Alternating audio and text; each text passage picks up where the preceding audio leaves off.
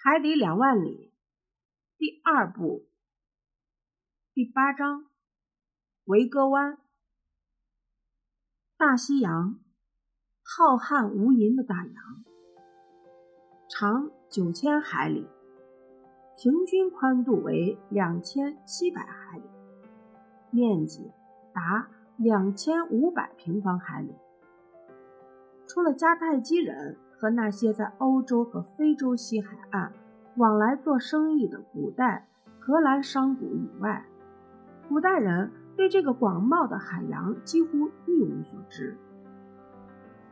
大西洋海岸蜿蜒曲折，环抱着一片幅员辽阔的土地。世界上最大的河流，诸如圣劳伦斯河、密西西比河、亚马逊河、拉普拉塔河、奥里诺科河。伊日尔河、塞内加尔河、易北河、罗亚尔河、莱茵河等，全都流入了大西洋，为大西洋带来了充足的水量。这些大江大河，有的流经最文明的国家，有的则流经最贫穷的地区。在大西洋的浩瀚无比的碧波上，悬挂着各国国旗的船只穿梭往来，因此大西洋受到了各国的保护。但是，在这个辽阔的海洋的两端，有两个令航海者望而却步的海角——和恩角和风暴角。鹦鹉螺号在三个半月的时间里。行程近一万法里，相当于绕了地球一圈还多。现在正劈波斩浪，在大西洋上驰骋。我们这是要驶向何方？前方等着我们的是什么？鹦鹉螺号驶出直布罗陀海峡之后，便进入了远海，于是它便浮出了水面。我们也就可以每天登上平台散步观海。那一天，鹦鹉螺号浮出水面之后，我便在内德兰德和孔塞里的陪伴下来到了平台上。我们影影绰绰地看到十二海里以外的地方，那是西班牙半岛南端的圣文森特角。当时海上强劲的南风骤起。海水上涌，波浪滔天，鹦鹉螺号摇晃，颠簸剧烈，巨浪阵阵冲上平台，人几乎站立不住。于是，呼吸几口新鲜空气之后，我们便走下了平台。我回到自己的房间，孔塞里也回到他的仓房，但加拿大人却没有回到自己的舱室。而是一直跟在我的身后，一副忧心忡忡的样子。大概是鹦鹉螺号从地中海急速穿过，他来不及实施自己的潜逃计划，所以感到非常失望，难以掩饰。我的仓房门关好之后，他坐下来，默默地看着我。内德朋友，我对他说。我理解您，您没有什么好自责的。鹦鹉螺号开的那么快，想逃跑，那简直是想玩命。内德兰德没有吭声，他紧闭着嘴，蹙紧眉头，这表明他心里正有一个疙瘩无法解开。行了，我接着说，还没有完全到没有希望的时候。我们现在正沿着葡萄牙海岸向北行驶，前面不远处就是法国和英国，在那儿我们能够很容易地找到了避难的地方。喏，如果鹦鹉螺号驶出直布罗陀海峡以后，径直向南航行，把我们带到没有陆地的地方去，那我就会同您一样。现在，我们已经知道。伊莫艇长并没有躲避文明发达的海域，而我则认为，再过几天，您行动起来就会更加保险一些。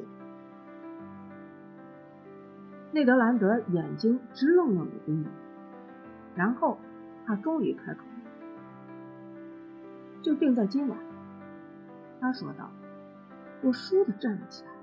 说实在的，我真的未曾料到他会这么说。我本能的想回答他的话，却不知从何说起。我们曾经说定了要抓住时机，而这个时机现在就碰到了。内德兰德说道：“我们今天晚上将会距离西班牙海岸仅几海里。届时夜色朦胧，海风又是往大陆方向吹的。阿罗纳克斯先生，您先前说好了的，我相信您会信守诺言。”加拿大人见我一直沉默不吱声，便走进我的身边。今晚九点，他对我说道。我已经通知孔塞伊，那个时间，伊莫艇长已经回到自己的仓房，或许已经躺在床上休息。机械师和艇员们都不会发现我。我与孔塞伊径直奔向中央扶梯。您嘛，阿罗纳克斯先生，您就待在距离我们两步远的图书室，等待我们的信号。桨、桅杆、帆。全部都在小艇上，我甚至还放了一些食物在小艇上。我已经弄到了一把扳手，好把固定在鹦鹉螺号上的小艇弄下来。您看，一切都准备停当了，晚上见。海面天气恶劣，我说道。这我知道，加拿大人回答。不过得冒一下险。自由是必须付出代价。再说，小艇坚固结实，又是顺风顺水，即使有海浪，几海里也算不了什么。谁知道明天我们是不是会行驶到离海岸百里之外的外海上呀？如果老天保佑，一切顺利的话，十一点之前我们就可以在海岸登陆了，否则我们也就没命了。因此。祈求上帝保佑我们吧，晚上见。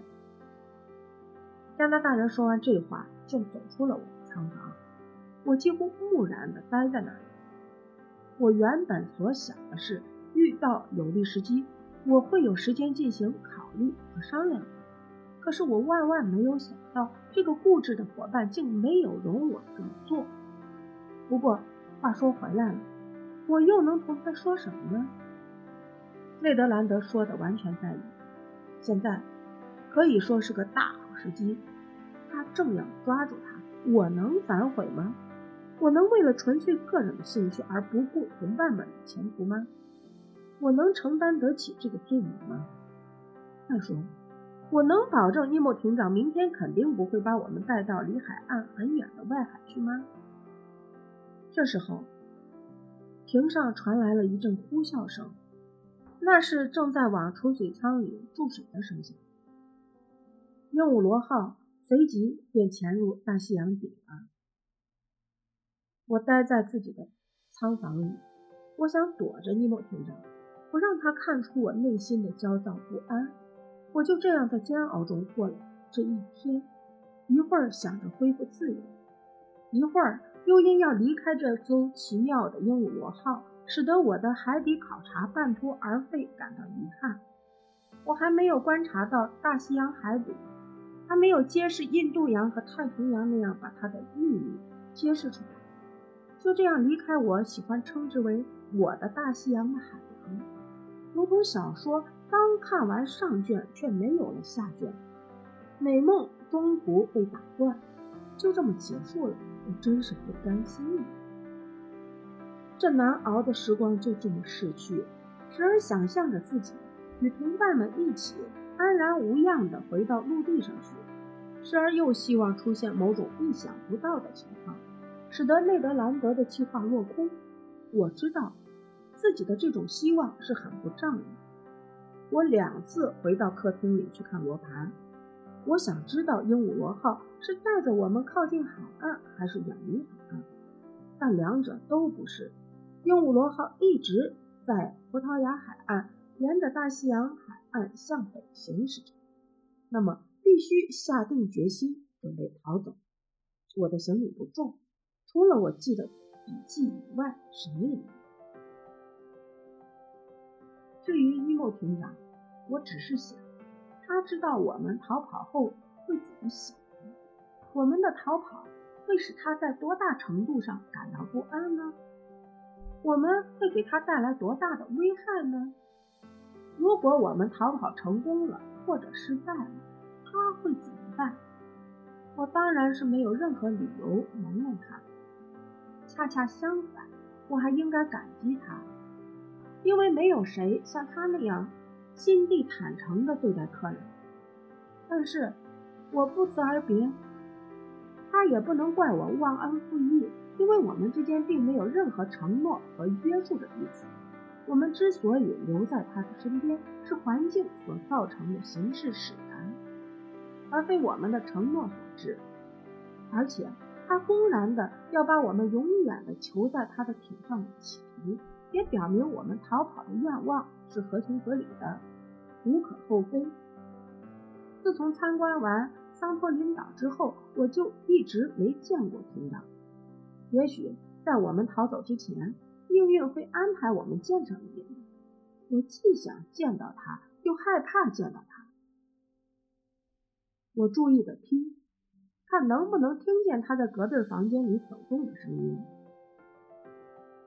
可是我什么声响也没听见，他的房间里大概没人。这时候，我忽然觉得，这位怪诞的人物也许根本没在鹦鹉号。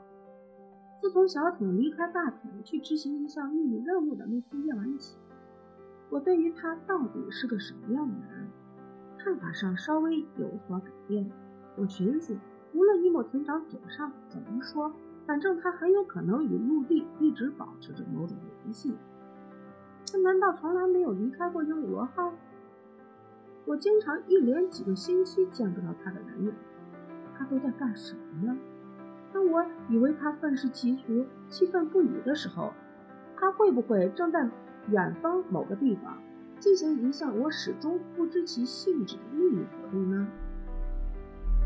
这种想法与其他的一些想法千头万绪，不停地缠绕在我的脑海之中。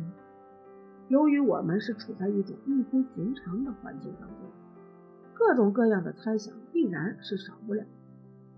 我心中乱作一团，苦恼烦闷。这一天的等待简直是度日如年。我像热锅上的蚂蚁，焦急万分，无所适从。时间像是停滞不前了似的。我像往常一样在自己的房间里用餐，我觉得心里堵得慌，吃不下饭。七点，我便离开了餐桌。据我应该同内德兰德会合的时间，我一直一分一秒地数着时间，还有一百二十分钟。我越数心里越急，心脏在剧烈的跳动着。我坐卧不安，来回不停地踱着步，希望这么走动能够使烦躁的心静下来。我倒并不担心，我们这么鲁莽从事，弄不好会有生命危险。我最担心的是，在逃离鹦鹉螺号之前，行动暴露，被压到怒容满面的伊莫艇长面前，或者更糟糕的是，被带到并不发火，只是因我的忘恩负义而感到心寒的伊莫艇长面前。我心里非常忐忑，七上八下。我想最后再看上一眼客厅，于是。我便纵向通道走向那间我曾经在里面度过了许多愉快而有益的时光的陈列室。我看着那些稀世珍宝、珍藏、满面愁容，宛如就要踏上流放之路、永不回返的人一样。这些大自然的珍奇宝物，这些艺术的杰作，我在他们中间生活了那么多的时日，如今。却要永远的与他们分离。我本想透过客厅里的舷窗再看上一眼大西洋的海水，可舷窗却被关得严严实实，一块钢板把我与这个尚不熟悉的大洋隔了开来。我在客厅里这么转了一圈之后，我便走到那扇开在墙隅的与尼莫艇长的房门毗邻的门边门是虚掩着的，我不免吓了一跳，不由自主地缩了回来。如果尼莫艇长在他的房间里的话，他肯定能看见我。可是我没有听见任何的动静，于是我又往前走去，房间里没有人。我推开房门，往里走了几步，房间仍旧一如既往，仍旧如苦行僧似的那么朴实无华。这时，几幅挂在墙上的铜版画映入我的眼帘。我好像觉得第一次进入这个房间，并没有注意到墙上的这些画，那都是一些肖像画，是一些毕生。忠实的献身于人类伟大理想的伟人们的肖像画，其中有在波兰完了的呼唤声中倒下去的科斯丘什科，现代希腊的莱奥尼达斯、博扎里斯，爱尔兰的捍卫者奥康奈尔，美利坚合众国的缔造者华盛顿。意大利爱国者马丁，倒在奴隶主枪口下的林肯，和那位像维克多·雨果所描绘的悲惨场面一样，被吊在绞刑架上的黑人解放运动的殉道者约翰·布朗。这些伟大的思想，是否与尼莫艇长的思想息息相通呢？我能否透过这些肖像，参透尼莫艇长心中的秘密呢？难道他是被压迫的民族的捍卫者，为被奴役的民族的解放而奋斗的英勇斗士？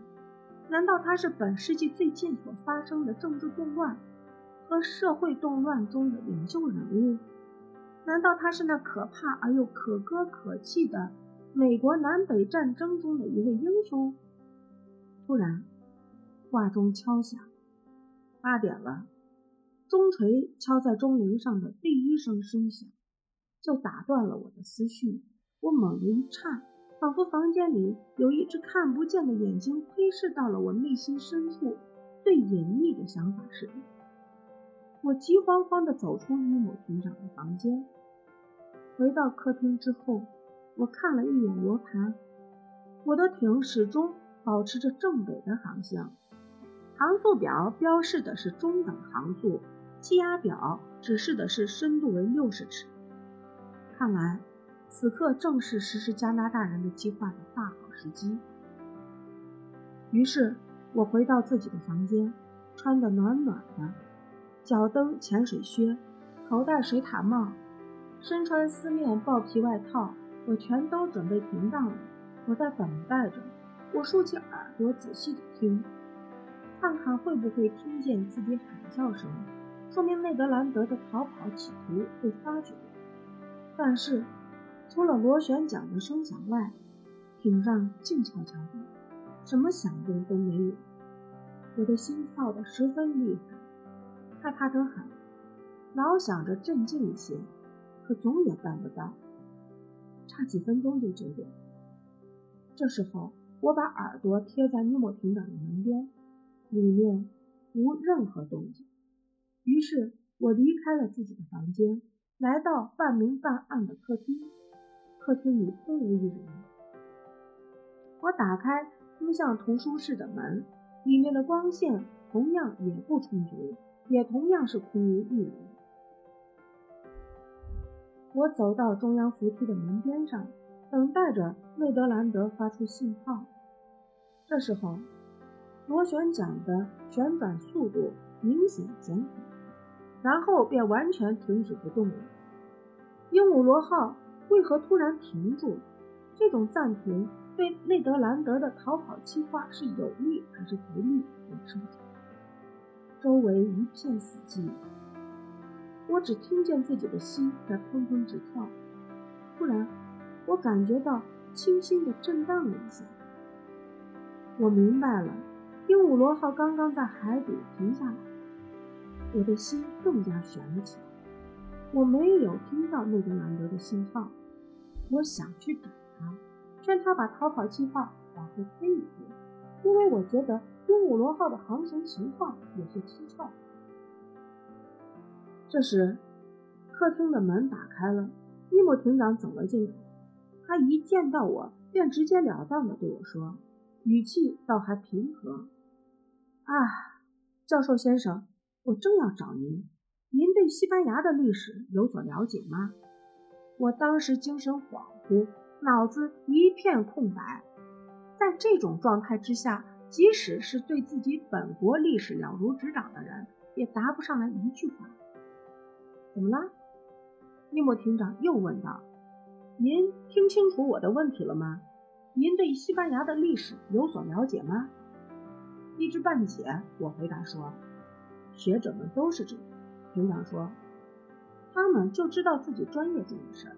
那么您请坐。”他补充说：“我来跟您说一段有关西班牙历史的余闻趣事。”庭长在一把安乐椅上坐下，我木然地在他身边的暗处坐下。教授先生，他说道：“您听我说，在某一方面，这个故事同您有关。”因为他可回答您的一个可能一直无法弄明白的问题。愿闻其详，厅长。我回答说：“我摸不透这个尼莫厅长的心思，不知他所讲的故事是否与我们的逃跑计划有关。”尼莫庭长接着说道：“教授先生，如果您同意的话，我们就从1702年说起。您不会不知道。”那时候，你们的国王路易十四非常的专横跋扈，他以为他可用他那专制君主的手一指，就能让比利牛斯山缩到地底下去。这时，就是这位路易十四国王硬把自己的孙子安茹公爵强加给西班牙人当国王。这位帝号为菲利普五世的西班牙国王安茹公爵治国无方。在外部又遇上了强劲的对手。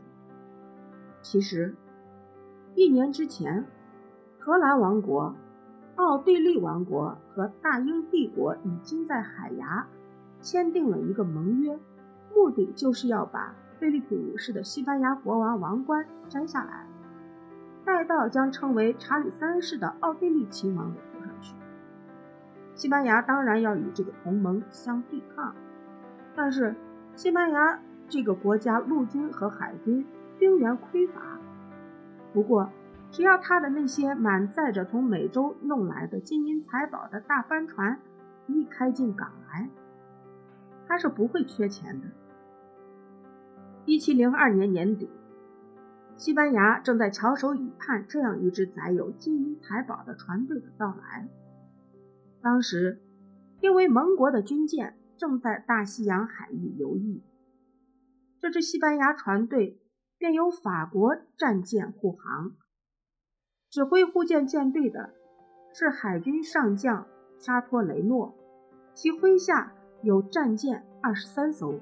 西班牙船队本应驶向加的斯的，但海军上将沙托雷诺获悉英国舰队在那一带海域游弋。便决定让船队驶往一个法国港口。西班牙船队的船长们当然反对这个决定，他们希望把船队带到一个西班牙港口，即使去不了加的斯，也可以前往维格湾。维格湾位于西班牙西北海岸，那儿并未有封锁。沙托雷诺将军上将生性软弱。便依从了西班牙船长们的意见，护送船队去维格湾了。不幸的是，维格湾是个很开阔的锚地，没有设防，因此必须趁盟军军队尚未追到之前，把大帆船上的货物赶紧卸下来。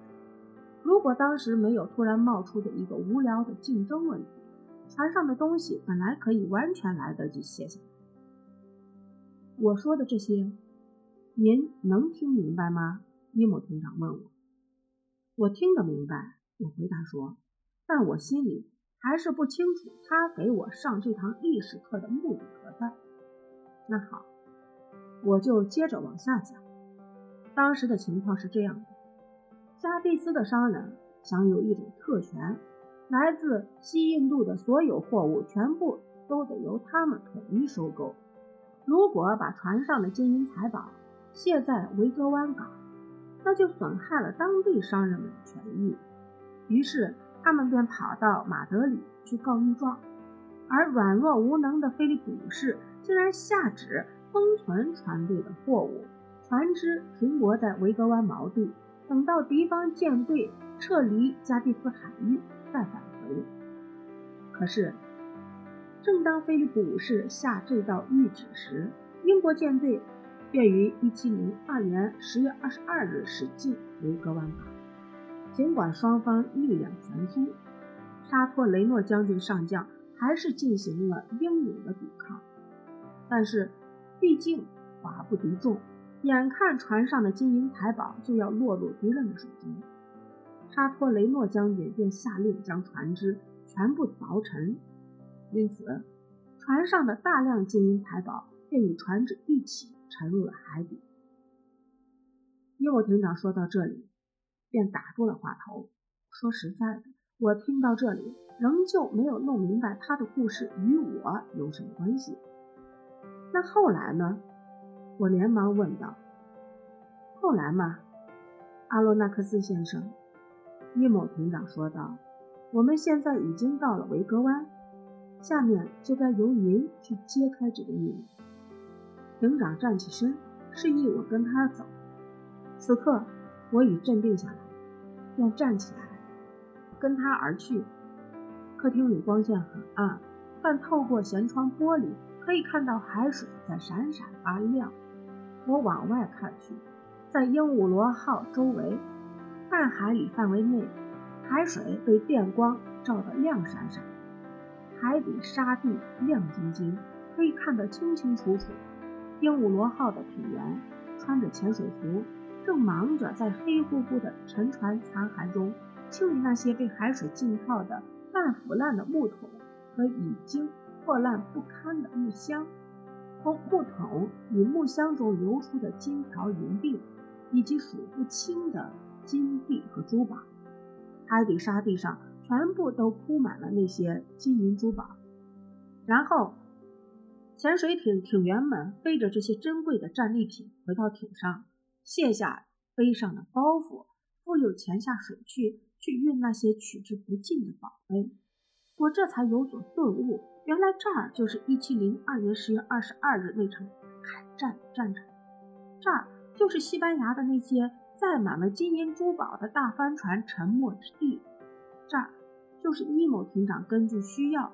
把价值数百万法郎的财宝装上鹦鹉螺号的地方，从美洲运过来的金银珠宝全部送给了他，全送给了他一个人。他成了从印加人和被费尔南德·科尔特兹打败的那些人掠夺来的财宝的无可争议的直接继承人。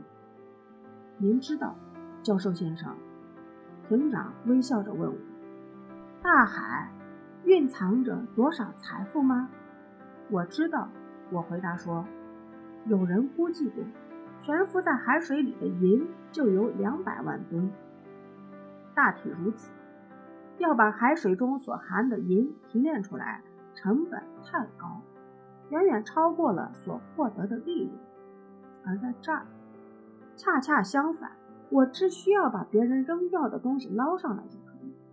而且不光是在维格湾一地，成千上万的海难发生地全都如此。这些地方我都已经全部在那张航海地图上标示出来了。现在您应该明白，我是个千百万的大富翁了，庭长。我明白了。不过，请恕我冒昧的说一句，您在维格湾这儿所进行的开发，只不过比另一家公司先行一步而已。哪家公司获得西班牙政府特许的一家打捞海底沉船的公司？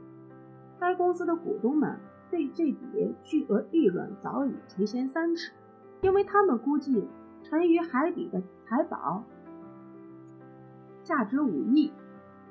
五亿，伊姆厅长说：“先前有五亿，现在可没有那么多了。”的确如此，我说道。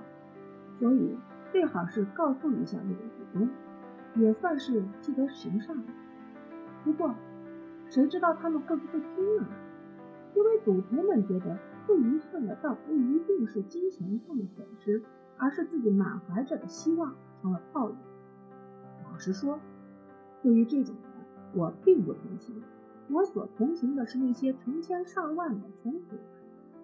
这么多的财富，如果能够合理的分配，本可以让他们受点益的。